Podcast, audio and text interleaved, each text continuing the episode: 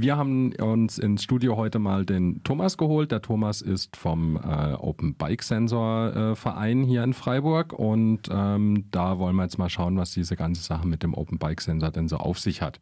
Hallo Thomas. Hallo. Hi, ähm, vielleicht mal für Einsteigende, was ist denn dieser Open Bike Sensor eigentlich überhaupt?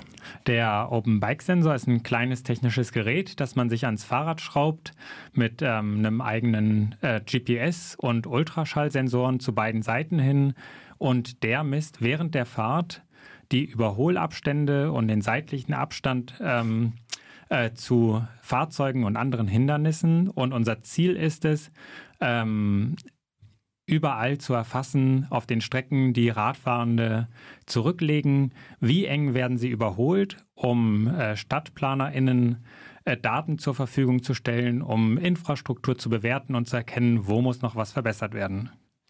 Okay, cool. Und ähm, woher weiß das Gerät jetzt, ob es ein Überholvorgang war oder einfach nur ein parkendes Auto, an dem ich viel zu knapp vorbeigefahren bin? Ähm, es gibt, äh, also wir, es gibt verschiedene äh, Möglichkeiten, das zu machen. Wir haben uns relativ früh im Projekt entschieden, äh, da auf äh, natürliche Intelligenz zu setzen, also auf äh, die Nutzenden, die bei jedem Überholvorgang noch einen äh, Knopf drücken zur Bestätigung. Ah, verstehe. Also dann hat man so ein kleines Ding am Lenkrad äh, montiert, nehme ich mal an, am Lenker. Genau. Und da drücke ich drauf und dann gibt es ein kleines Ding äh, gibt es ein kleines Recording. Genau, da gibt es ein Display, da wird der Wert nochmal angezeigt. Wer mag, kann drauf gucken. Ähm, das ist ja selbst auch manchmal eine interessante Information. Wie eng war es denn nun? Mhm. Also es gibt viele Menschen, die wollen das auch selbst wissen. Ähm, genau, und wenn der Wert passt, den man da sieht, dann drückt man auf den Knopf und dann wird es zusammen mit der GPS-Position gespeichert und steht dann am Ende zur Auswertung zur Verfügung. Okay. Und die ähm, kann ich den kaufen, den Open Bike Sensor? Ist das so ein Produkt oder wie funktioniert das technisch sozusagen dahinter? Das ist ein, ein Open Source äh, Projekt und es gibt bis jetzt, also es gab äh, vor zwei Wochen mal einen auf eBay Kleinanzeigen von einem Bastler, äh, den gebaut hat, aber selbst nicht einsetzen wollte, konnte dann. Mhm. Äh, aber ansonsten haben alle die selber gebaut, ähm, aber natürlich nicht jeder Mensch äh, mhm. einzeln selber, äh, weil es an ganz vielen Orten Initiativen gibt, die sich zusammentun, im lokalen Makerspace sich treffen. Und es gibt da so viele Aufgaben. Also natürlich, die Geräte müssen erstmal gelötet werden, aber wenn sich eine aktive Gruppe findet, was eigentlich immer von Vorteil ist, denn nur Daten von einem Gerät in einer Stadt bringen nicht so viel wie eine ganze Flotte.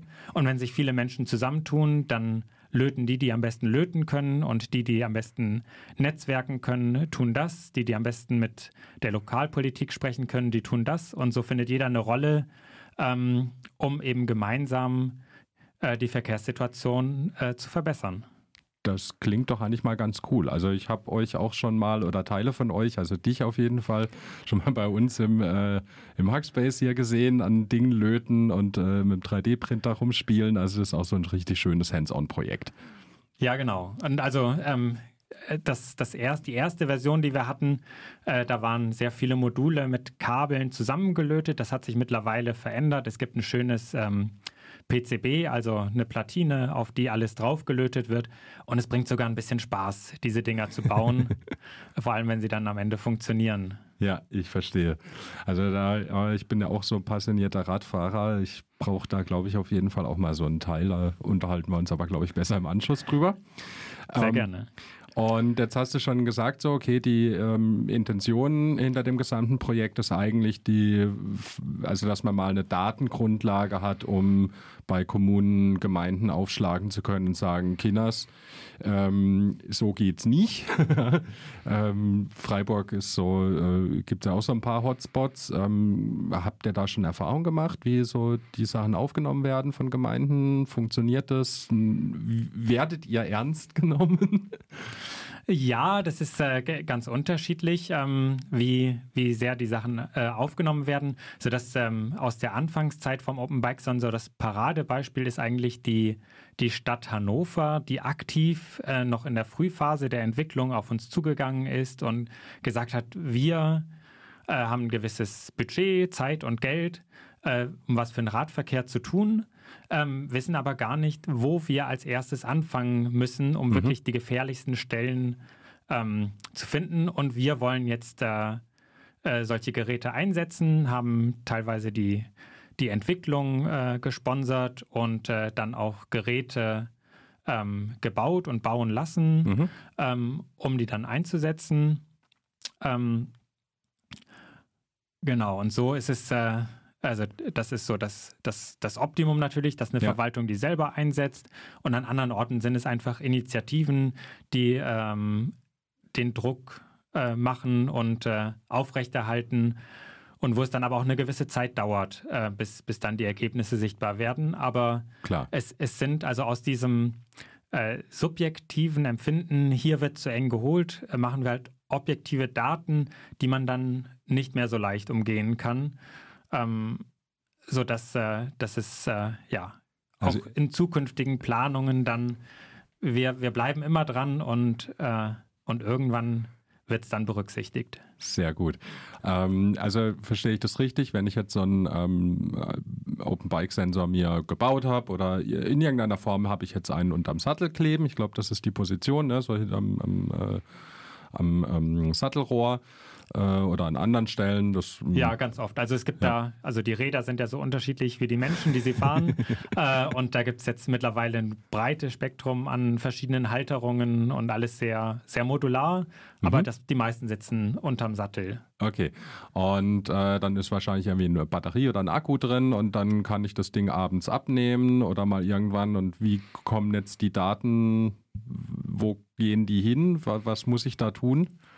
Also es gibt äh, äh, sogenannte Datenportale, die ähm, entweder von ähm, äh, ja, lokalen Vereinen betrieben werden. Wir sind auch dabei, unser äh, Portal, das vom Verein betrieben wird, äh, auf portal.openbikesensor.org mhm. ähm, wirklich in den richtigen Produktivbetrieb zu versetzen. Und wenn man seinen WLAN im Sensor hinterlegt hat, dann ist es ein Knopfdruck, ähm, sobald man zu Hause ist. Also bei mir ist es so, ich komme nach der Fahrt äh, zu Hause an, habe schon draußen vor der Tür WLAN und eigentlich bevor ich das Rad im Keller, äh, in den Keller gestellt habe und selbst hochgegangen äh, bin, sind die Daten schon hochgeladen, weil man wirklich nur mit einem Knopfdruck den, den Upload dann starten muss. Sehr schön. Und dann landen die ganzen Daten dort und dann kann man sich äh, auf einer Karte selber angucken, wie die Fahrt war, was wo passiert ist. Ähm, aber dann auch äh, in relativ kurzer Zeit fließen diese Daten dann in eine aggregierte Auswertung ein und verbessern so mit, mit jeder Fahrt dann die, die allgemeine Datenbasis, die für alle sichtbar ist. Sehr schön. Ähm, da spielt dann ja wahrscheinlich auch ein klein bisschen Privacy eine Rolle. Wir hatten es im Vorgespräch ganz kurz davon. Die Nutzerinnen können Privacy Zones einrichten, wo dann die Daten weggeworfen werden äh, im Endeffekt oder halt nicht hochgeladen werden in einem Bereich, den sie selber bestimmen?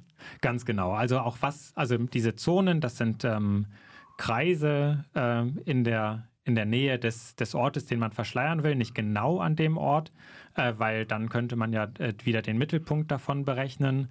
Und ähm, da können die Nutzenden äh, fast beliebig viele Orte, wie zum Beispiel das Zuhause, die Arbeitsstelle, mögliche Ärzte, die man besucht, was ja, ja auch immer so ein kritisches Thema ist. Also alles, was einem einfällt, ähm, kann man dann verschleiern mit einem beliebigen Radius, sodass auch wirklich den, den, das wissen die Nutzenden am besten selbst, wie groß der Radius sein muss, ob man jetzt in der ja. Stadt ist, wo schon nach ein paar hundert Metern es quasi fast tausend Menschen gibt, die von dort kommen könnten oder auf dem Land, wo man dann wirklich auch mal ein, zwei Kilometer fahren muss.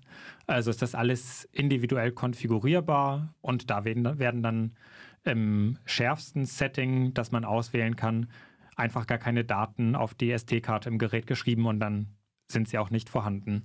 Sehr schön. Also der Chaos Computer Club begrüßt es ja immer sehr, wenn äh, von vornherein Datenschutz mitbedacht wird. Und da habe ich den Eindruck, dass es einigermaßen, hat, haben sich Leute im Vorfeld schon mal Gedanken darüber gemacht, wie man das machen kann.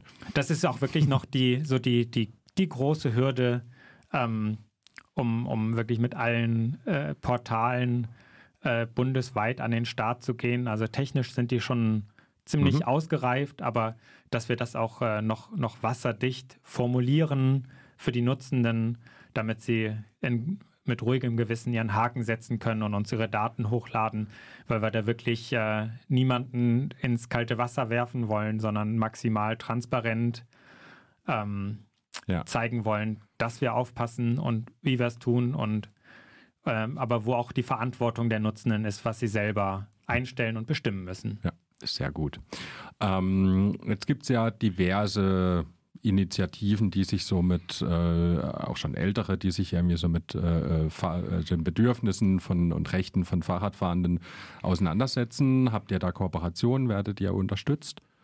Ja, sehr viele. Also ähm, der, der ADFC Baden-Württemberg und auch der Bundesverband mhm. äh, sind äh, doch aktiv in das ähm, äh, Projektgeschehen mit eingebunden. Unser erstes Spendenkonto, das es auch immer noch gibt, ist beim ADFC Baden-Württemberg. Und ähm, auch der, der VCD, der ist in Freiburg sehr aktiv, mhm. hat mittlerweile zehn Geräte hier. Und ähm, darüber hinaus äh, Forschungseinrichtungen. Äh, und ja, das, das Prinzip, die Grundidee vom, vom Open Bike Sensor, wirklich Open Source und für alle äh, offen zu sein, der, der fördert so viele Kooperationen, die da entstehen, weil einfach alles von uns äh, einsetzbar ist und anpassbar ist nach den Bedürfnissen. Super, das klingt, äh, das klingt gut.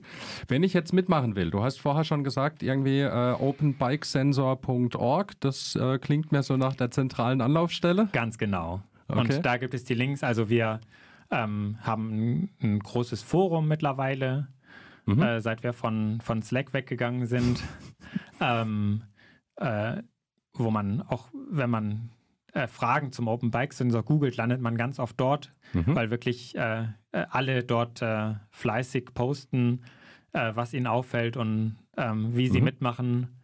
genau. Und ähm, ja. Also da gibt es dann auch die Liste an technischen Sachen, die ich brauche, um mir einzubauen, die Vorlagen für Gehäuse, 3D-Vorlagen. Ganz genau, äh, also man findet alles auf openbikesensor.org. Mhm. Die Gehäusedateien, die äh, hosten wir im, im Git. Ja. Ähm, da gibt es auch wirklich oft Verbesserungen, Veränderungen. Ähm, Klar, da tut sich was. Und ist, die, ja. die, die Bestelllinks für die Hardware und alles, aber auch Sammelbestellungen also nicht äh, jeder will sich alle Teile selbst zusammen bestellen. Ja. Ähm, oft kann man sich da an Sammelbestellungen ranhängen und es ist wirklich bemerkenswert, wie da die, diese bundesweite Community agiert und sich gegenseitig bei, bei allen Fragen auch Hilfe anbietet. Super. Also nicht nur durch Informationen, ja. sondern auch durch wirklich Zusammenstellen von Bausätzen, tatkräftige und Unterstützung. Ähnlichem, genau. Ja. So, äh, tatkräftige Unterstützung und äh, äh Communities vor Ort. Ich hörte, ihr trefft euch am 1.3. Genau, Dienstag, der 1.3. 19.30 Uhr. 19 Uhr? 19 Uhr, Entschuldigung. 19 Uhr im Strandcafé auf dem Greta-Gelände. Ganz genau. Alles klar. Und da meintest du, okay, äh, ganz cool wäre, wenn es vorher, in, also es geht keine richtige Anmeldung, sondern einfach so eine Art äh, Nudel, also ein Doodle-Link. Ähm, den packen wir euch in die Show Notes. Da kann man sich dann auf jeden Fall anmelden. Ansonsten finden sich die Infos wahrscheinlich auch auf openbikesensor.net. Openbikesensor.org äh, im Forum. Alles klar. Äh, genau, Repair Café. Am Anfang wird es natürlich noch nicht so viele Sensoren zum Reparieren geben. Ähm, das äh, kommt dann später oder vielleicht hoffentlich nie. Aber wir wollen uns einfach vernetzen. Wir wollen lokale äh, Aktionen äh, gemeinsam starten und einfach mehr, ja. mehr Sensoren äh, auf die Straße bringen und auch die Nutzung der ähm, Daten ausgewertet für Freiburg, ähm, damit das auch wirklich für die Radfahrenden vor Ort zum Vorteil wird. Gut, ähm, dann würde ich sagen, sehen wir uns am Dienstag im Strandcafé und Sehr schauen gerne. uns die Sachen da nochmal an. Thomas, vielen lieben Dank und äh, dann bleiben wir da mal dran und wir hören uns mit Sicherheit in Zukunft nochmal. Ja, danke dir. Wunderbar, bis dann, tschüss. Tschüss.